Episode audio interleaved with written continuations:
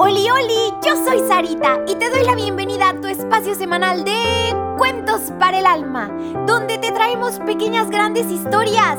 ¿Listísimos para el cuento de hoy? Vengan, acompáñenme. El joven Tobías y el ángel Rafael. Tobías padre había quedado ciego. Era un hombre justo y bastante caritativo. Tobías había sido muy rico, pero después se empobreció, llegando a vivir en la miseria. Viajando en cierta ocasión por la media, prestó a un paisano suyo llamado Gabelo diez talentos de plata, que la verdad era bastante cantidad en esa época. Una mañana llamó Tobías a su hijo, llamado también Tobías como su padre, y le dio el encargo de que fuera a Rajés a cobrar los diez talentos que le debía Gabelo.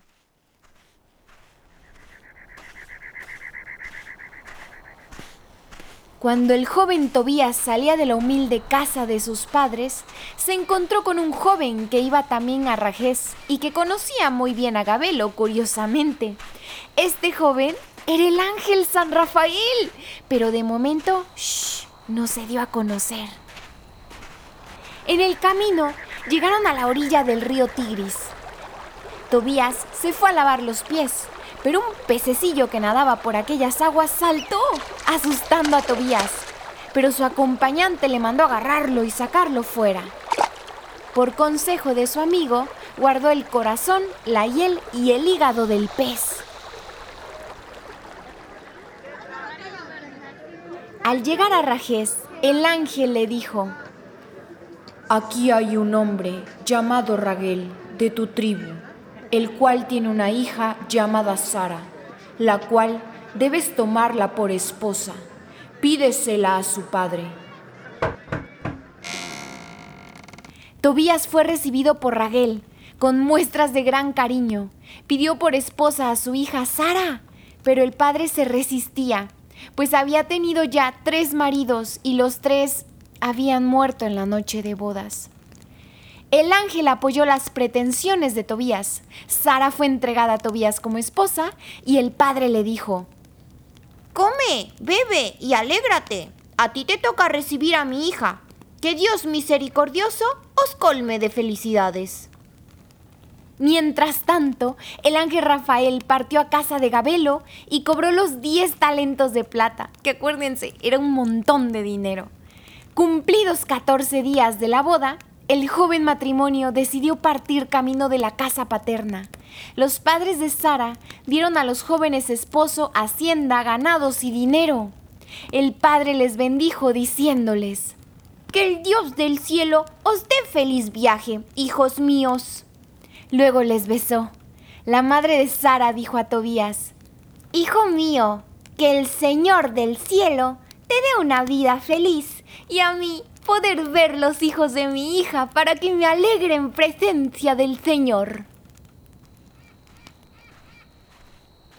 Entretanto, Ana, madre de Tobías, estaba sentada, mirando al camino para ver si divisaba a su hijo.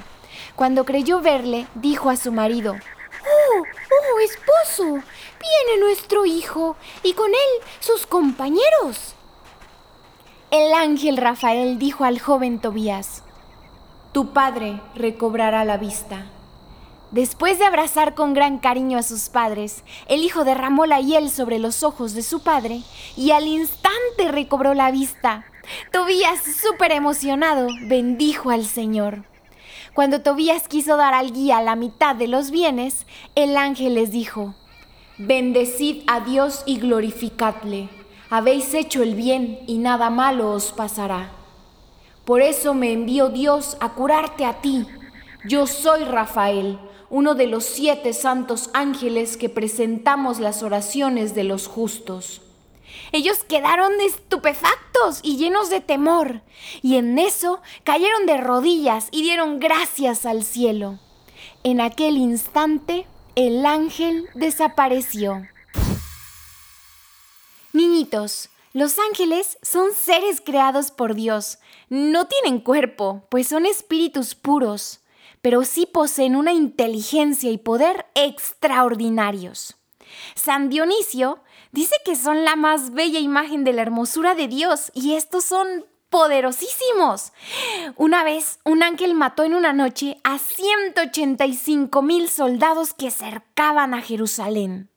Dios creó a los ángeles para que le alaben, le amen y le sirvan. Los ángeles gozan de una felicidad inmensa en la presencia de Dios, además de que son innumerables. Dios nos da un ángel de la guarda a cada uno de nosotros para que nos ilumine, gobierne, nos guarde y libre de todo pecado y nos guíe hacia Dios. Debemos todos los días y todas las tardes y todas las noches de ser posible, encomendarnos a nuestro ángel custodio y pedirle nos libre de todo mal del alma y del cuerpo. Ahora bien, niñito, ¿qué te hace pensar y hacer esta pequeña gran historia? ¿A poco no nos deja muchísimo para reflexionar? Pero sobre todo lo que nos mueve a actuar. Niñito, acuérdate de decirle a tu papi o a tu mami que le den seguir para que cada semana ya aparezcan los cuentos de manera automática. Y también por favor comparte este programa con todos tus amiguitos, tus vecinos y hasta con tus primos. Te espero la próxima semana con un nuevo cuento. Que Dios te bendiga muchísimo.